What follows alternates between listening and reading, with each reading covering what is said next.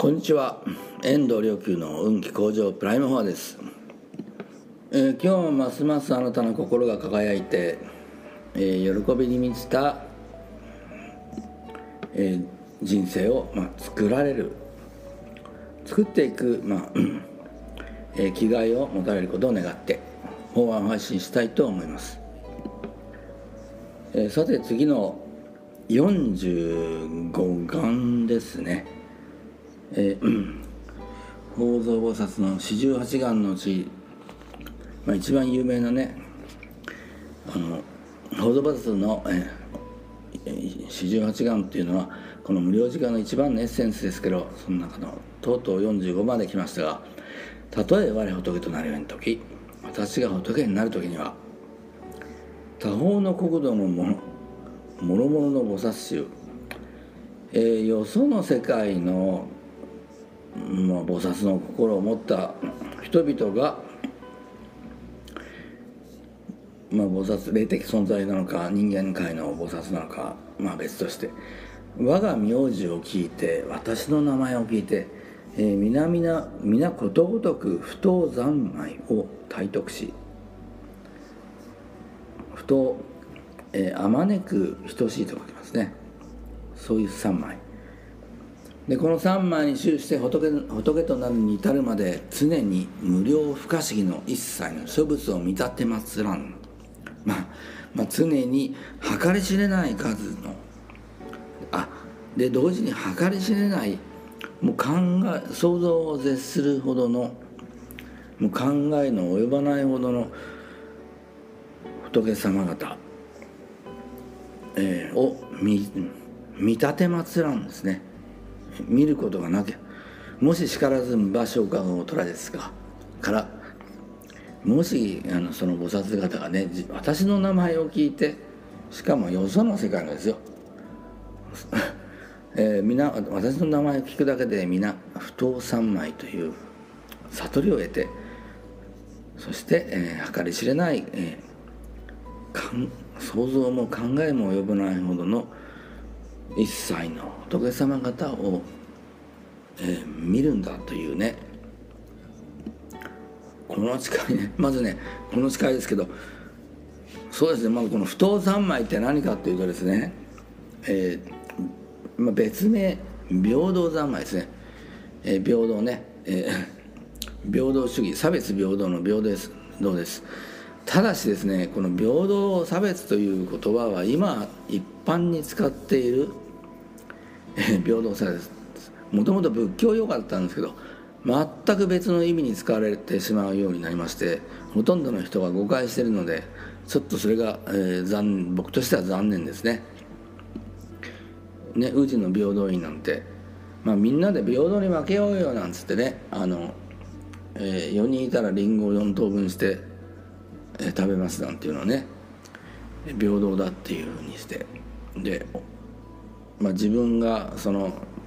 3つ取って残り1つだけ残り1つをみんなで分けなさいなんて言ったらこれは平等じゃないやとかね。あと差別なんて言ったらね人種差別なんていうふうな言葉で使われてますけれど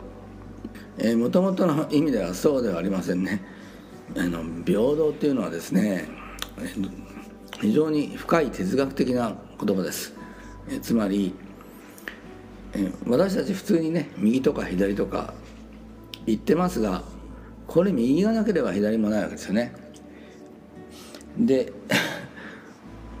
右がなければ左もないけれど同時に右もなくなるわけです。そういうことなんですよね、えー、男性と女性がいますがまあ他の性もあるだろうが、まあ、それはちょっと置いといて男性だけしかいなかったら女性はいないって男性だけでしかいなかったら男性っていうそのものもなくなる。概念がなくなるわけですよね。つまり全てが相対によって成り立っているので、まあ、簡単に分かりやすく言うとね、うん、暑いとか寒いとかいうのもね温度の変化がもしなければなくなるわけですよ。つまり常にもう、えー、他の他と比べて何かっていうふうにして、え感覚的にも物事的にも概念的にも理解するというのが人間の意識の働きなので、えそれでそのそういったまあ相対的な認識のもととなる相対的な存在のことを差別と言ってでこの世の中のことは全てそういった差別つまり相対によって成り立っていると思うかもしれないが まあ実はこれは人間の意識がそうやって、えー、認識物事をそうやってしか認識でできないのでそう認識していますがこの相対を超えた世界っていうのが、まあ、本来の世界でそれをそれをまあ空というわけですね。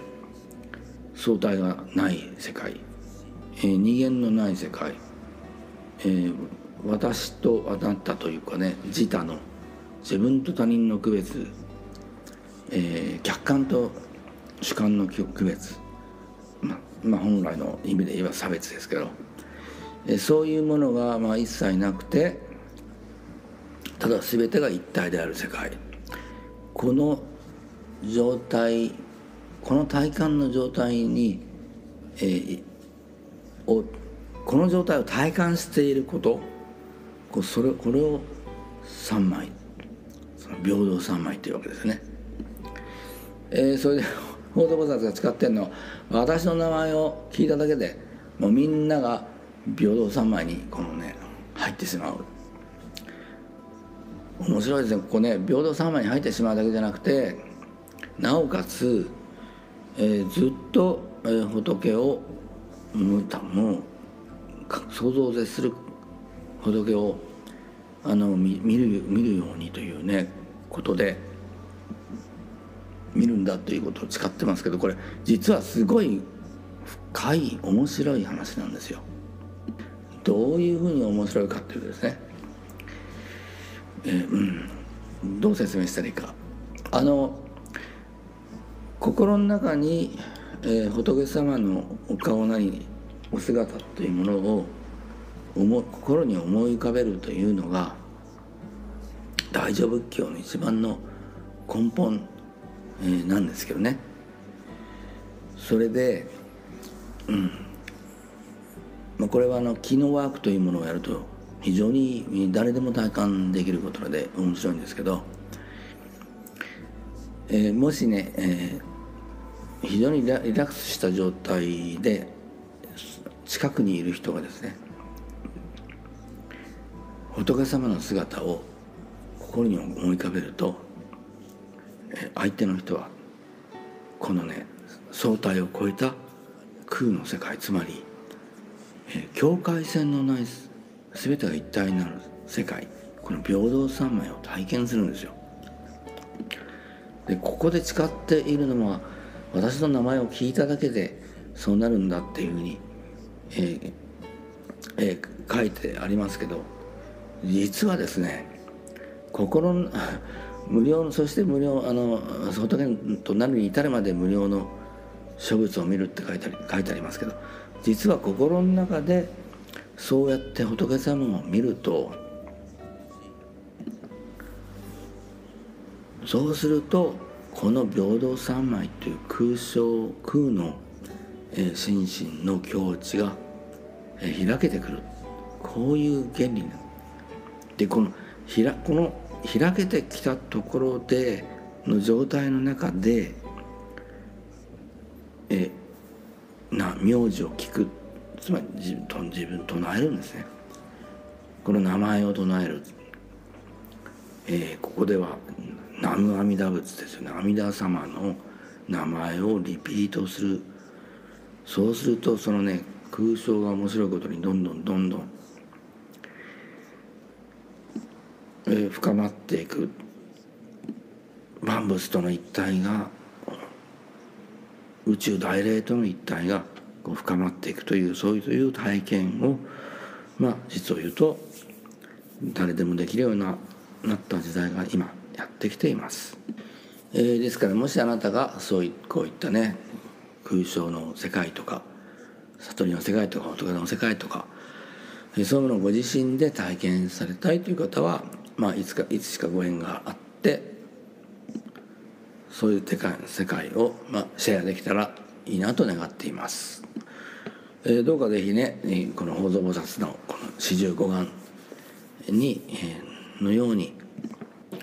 心の中で仏様を見てそして不動三昧相対のない世界を体験してそして、えー、名前を聞いてつまりこれ逆転を逆転を経典でよく言う逆転していくとこうし逆転で書いてあることが多いので逆のコースでこれは実はそういうことだったんですよね。はい。まああのこそうこういったね空想のね体感っていうのは非常にあの心身を軽くしますので、えー、ぜひどうかあなたもその体感の中で、えー、生きていかれますように。またねそういった体感があると人人生でイメージ物事をしやすくなりますのでさまざまなことが現実化しやすくなりますので、え、どうかあなたももろもろクリエイティブに生きていかれますように。